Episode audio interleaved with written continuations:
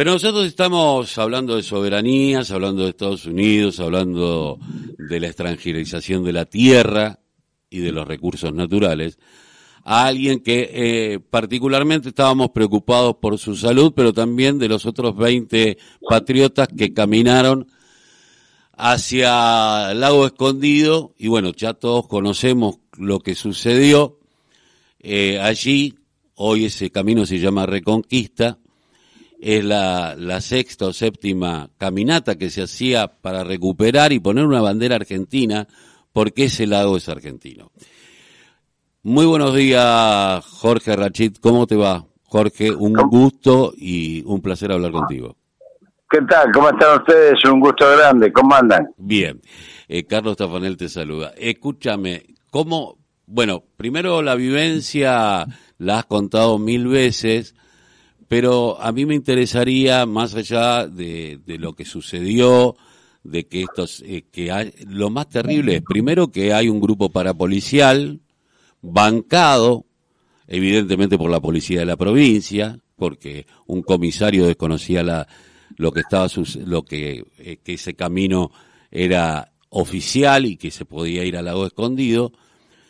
¿Y cuáles han sido qué cuestiones estás viendo de aquí en más? ¿Qué va a suceder con esto? Jorge Raquín. Hola. Sí, hola. Sí, eh, te escucho, estoy, estoy subiendo al taxi que estaba esperando porque estoy saliendo de ATC. Así que estamos transmitiendo en vivo y en directo. Bueno, eh, no, y te, y te decía que te preguntaba eh, sobre qué visión tenés a partir de lo sucedido y la exposición de Lewis, como fue alguna vez expuesto el asesino de cabezas. Eh, ¿Cómo ves de aquí en más la lucha con respecto a este tema? La verdad es que la Patagonia Argentina está en peligro, esto es lo que tenemos que saber. Eh, y la verdad es que como está en peligro, esta sexta marcha puso en evidencia algo que no habían puesto las anteriores porque justamente creo que se equivocaron, así como se equivocó Yabrán cuando nos mató a cabeza, sus esbirros, esta vez se equivocaron a atacarnos a nosotros en el camino de servidumbre, es decir, el camino que ellos mismos dicen que está autorizado para que vaya el turismo. Te digo que es un camino de 45 kilómetros de montaña que nosotros, hombres entrenados, en especial los jóvenes alpinistas, yo también me entreno todos los días, pero indudablemente este camino eh, nos, nos, nos llevó eh, tres noches hasta llegar al lago Soberanía, que es los dos lagos anteriores al lago Escondido, que fue donde nos, nos intentaron reprimir, donde nos atacaron. Así que esto merece una reflexión porque este mismo Lewis tiene una, una estancia sobre Sierra Grande, al lado del mar Atlántico, que tiene una pista más larga que la de Aeroparque, y esto es un dato conocido por todo el mundo, a 600 kilómetros de las Islas Malvinas.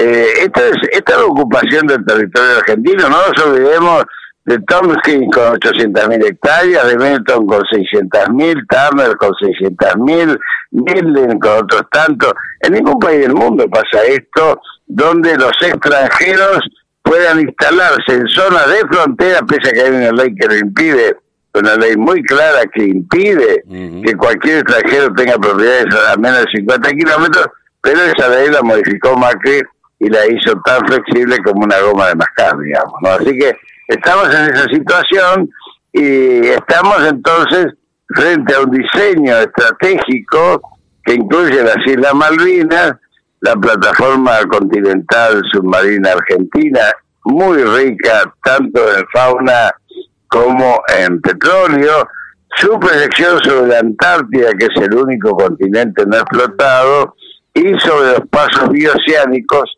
imprescindibles, imprescindibles si se, produce un conflicto mundial porque los canales de Suez y Panamá se bloquean. Así que estamos en una situación que se apoya en las islas Diego García, Santa Elena y Ascensión, eh, en, una en un viejo diseño ya, porque que dice que no lo conoce es porque no se ocupa de la, de la política internacional, de la, de la geoestrategia que hay que conocer para saber incluso lo que pasa en nuestro país.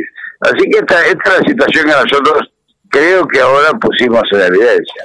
Ahora, ¿qué te, qué, Jorge, qué, qué te produjo cuando ustedes estaban eh, en la montaña, en el camino de servidumbre, la gobernadora que estaba eh, con Alberto Fernández, cuando le preguntaron al otro día de que se supo esta situación, dice, dijo, sí, son un grupo que siempre vienen a alterar la paz de los vecinos del lugar por una cuestión totalmente ideologicista.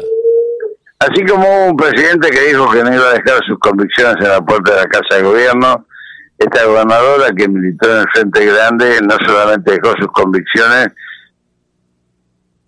que en realidad la mitad de la población del Bolsón vive aterrada por los esbirros de Lewis así que, se está perdiendo. Pues, se pierde, Jorge. Hola, Jorge. Bueno, estamos, lo perdimos. A ver. Hola, Jorge. Yo no, no te escucho nada. Hola. Hola. Ahora sí, te escucho. Ahí te escucho. No, te decía que la gente del Bolsón que alojó a los más de 500 eh, eh, compañeros que fueron de todos los lugares del país por el tema de la soberanía, indudablemente eh, cuando se alojaron en casa de familia, la gente de Lewy los amenazó que los echase, porque si no, cuando se fuesen, le iban a quemar la casa. Esto esto sucede en la Argentina, es Macondo, es Macondo. Esto evidentemente. Hay, que tenerlo en cuenta. no Estamos con un, con un, un proceso de colonización que incluye la política, la justicia y la policía provincial eh, desde hace años y que nosotros en esta sexta marcha, por esta agresión que cometieron, eh, se puso más en evidencia.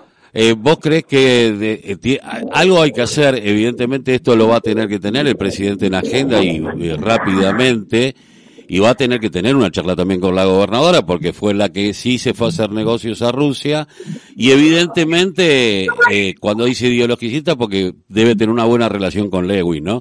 Eh, pero eh, no puede ser, hoy el gobernador de, de, de, esa provincia es Lewis. Sí, obviamente que es Lewis, no cabe la menor duda, como era dueño de media economía del país en la época de Menem, así que eso está muy claro y indudablemente por eso digo que Lewis es el Chabrán de este tiempo. Ahora, el presidente obviamente no tiene por qué estar informado, pero el camino provincial que existe, en el cual las familias argentinas podrían ir al lago escondido, digo despacito, pero recorriendo no ya los 45 kilómetros del camino de servidumbre que hacíamos nosotros, que insiste es el camino legal, sino existe también el Camino del Tacuifi, que es una ruta provincial a la cual Lewis le ha puesto dos tranqueras y ahora una reja sobre la ruta 40 para evitar que entremos, digamos. Una locura. Jorge, muchísimas gracias por haber pasado por la voz, que le en silencio. Muchas gracias a ustedes. Un abrazo.